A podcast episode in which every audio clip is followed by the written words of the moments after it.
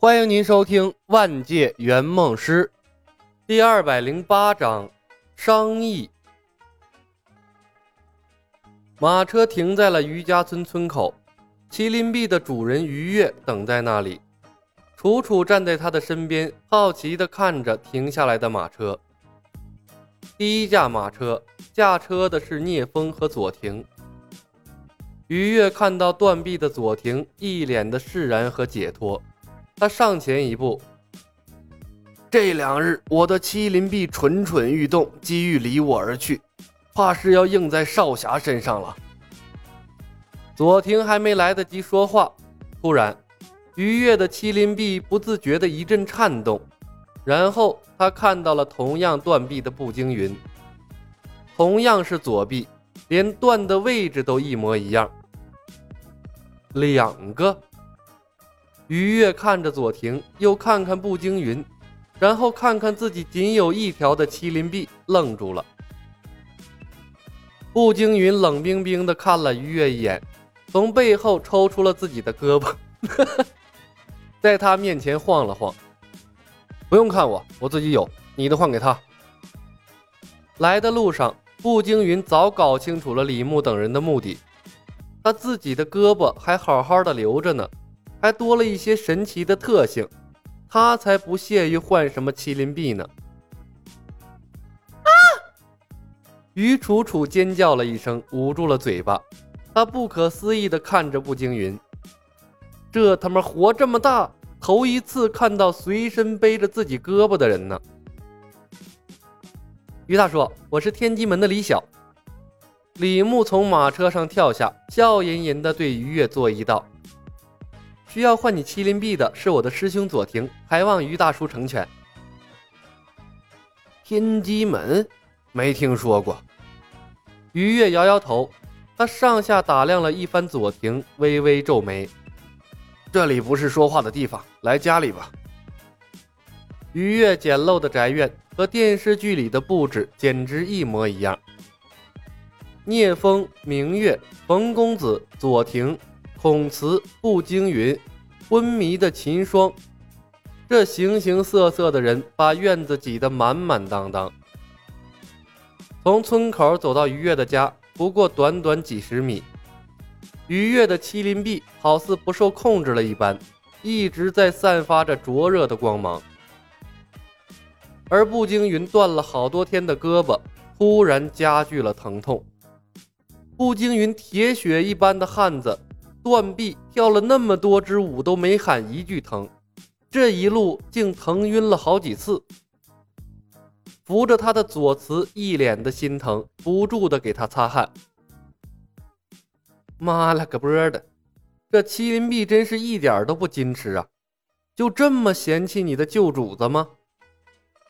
看到这一幕，李牧不停的皱眉，他甚至怀疑，即便他不把步惊云带来。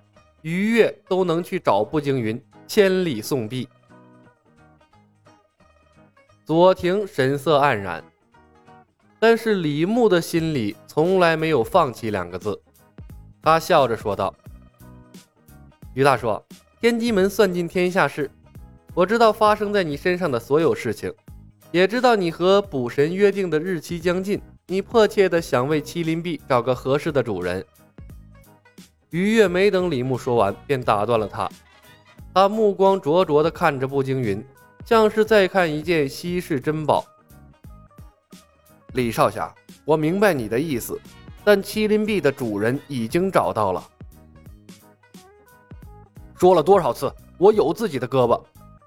步惊云满头大汗，咬着牙吼道：“我不会要你的麒麟臂的。”于越以为步惊云不了解麒麟臂的好处，向他介绍道：“步惊云，麒麟臂冷热不忌，刀枪不入，拥有惊人的力量。”步惊云把他的胳膊重重丢在了桌上，然后从腰间抽出了一柄匕首，在胳膊上划了一刀，胳膊皮开肉绽，鲜血横溢，但很快就在众人的注视之下。那伤口又飞快地愈合了。于月吃惊地看着这一幕，什么话都说不出来了。李牧笑笑，哈哈，于大叔，不如考虑我师兄啊，他是个很好的人选。于月叹息了一声，摇头道：“李少侠，不是我不愿意成人之美，我刚才已经看过他了。左少侠不过是个普通人，以他现在体内微弱的内力，根本控制不了麒麟臂。贸然接上，对他百害而无一利。不如你们劝劝步惊云，让他接受了麒麟臂，可以把步惊云的胳膊换给你师兄。我看他的胳膊也颇有奇妙之处啊。”哼，步惊云冷哼一声：“我的胳膊谁也不换。”于大叔，麒麟臂的事情我们自己想办法克服。你离开之后，我们会竭尽全力帮你照顾楚楚姑娘的。李牧笑着看了于楚楚一眼：“我以天机门的名誉保证，绝对不会让她受半点委屈。”于月愣住了，他这还没答应呢，那面就开始给他安排身后事了，太他妈心急了吧！于楚楚哼了一声：“，我谁也不用谁照顾。”李牧微笑道：“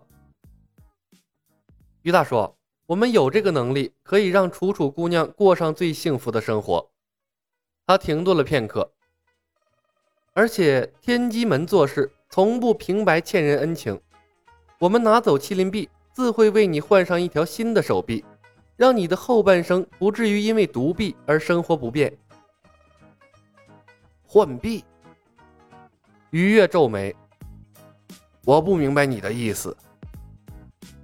李牧起身来到了院外，从马车上把装满了手臂的木箱抱进了屋里，咚的一声放到地上。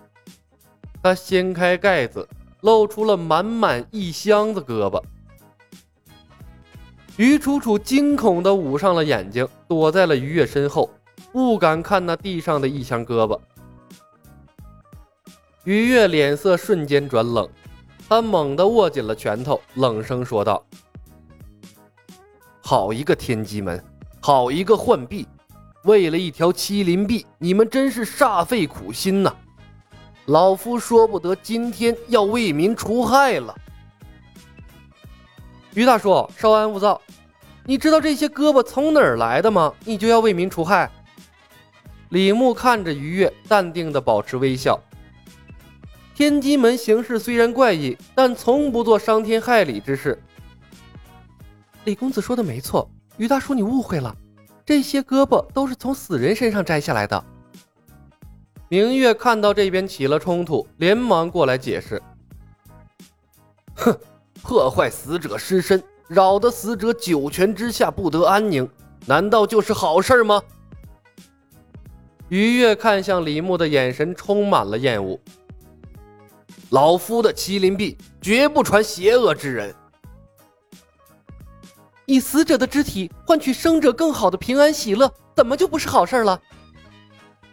明月已然深陷到了现代医学的魔障里面，一向好脾气的他，听闻于月之言，竟然出奇的愤怒了。他冲了过来，质问道：“你知道这些胳膊能为多少因为意外断肢的人解除痛苦吗？”大叔，不是每个人都像你一样拥有武功。普通人的胳膊断了之后，等待他们的就是一生的穷困潦倒。但是给他们接上一条新的胳膊，他们就可以重新靠劳动养活一干人。怎么在你眼里，我们就成邪恶之人了？于月再次愣住，明月仿佛化身一名斗士，咄咄逼人。就是因为你们这些人对天机门的医术存在偏见，以至于他们不得不隐居避世。大好的学问只能埋没深山，不能造福于大众。迂腐、愚蠢。李牧惊讶地看着明月，又看向了冯公子。冯公子冲他一笑，耸了耸肩，表示自己呀很无辜啊。聂风也走了过来，他拉住了明月，歉然地冲于月笑了笑。于大叔，这些胳膊都是死于雄霸之手的天下会帮众，我们没有害人，也没有盗掘尸体。我想那些天下会的帮众应该很乐意看到他们的肢体以另外一种方式在世间存活下去的，好吗？洗脑了两个，天机门崛起有望了。李牧主动退到了一边有聂风两口子冲锋陷阵，省得他多费口舌解释了。于越疑惑的问：“果真如此？”聂风苦涩的点头。千真万确，我是天下会的聂风。过些时日，发生在天下会的事情，你应该就都知道了。不过，天机门的风评应该不会太好，但我可以保证，他们所做的一切都是在为苍生造福。我信你们。于楚楚虽然不敢看那一箱子胳膊，但他仍大着胆子站了出来。爹，把你的麒麟臂送给他们吧，我不想你后半生只有一条胳膊。本集已经播讲完毕，感谢您的收听。喜欢的朋友们点点关注，点点订阅呗，谢谢了。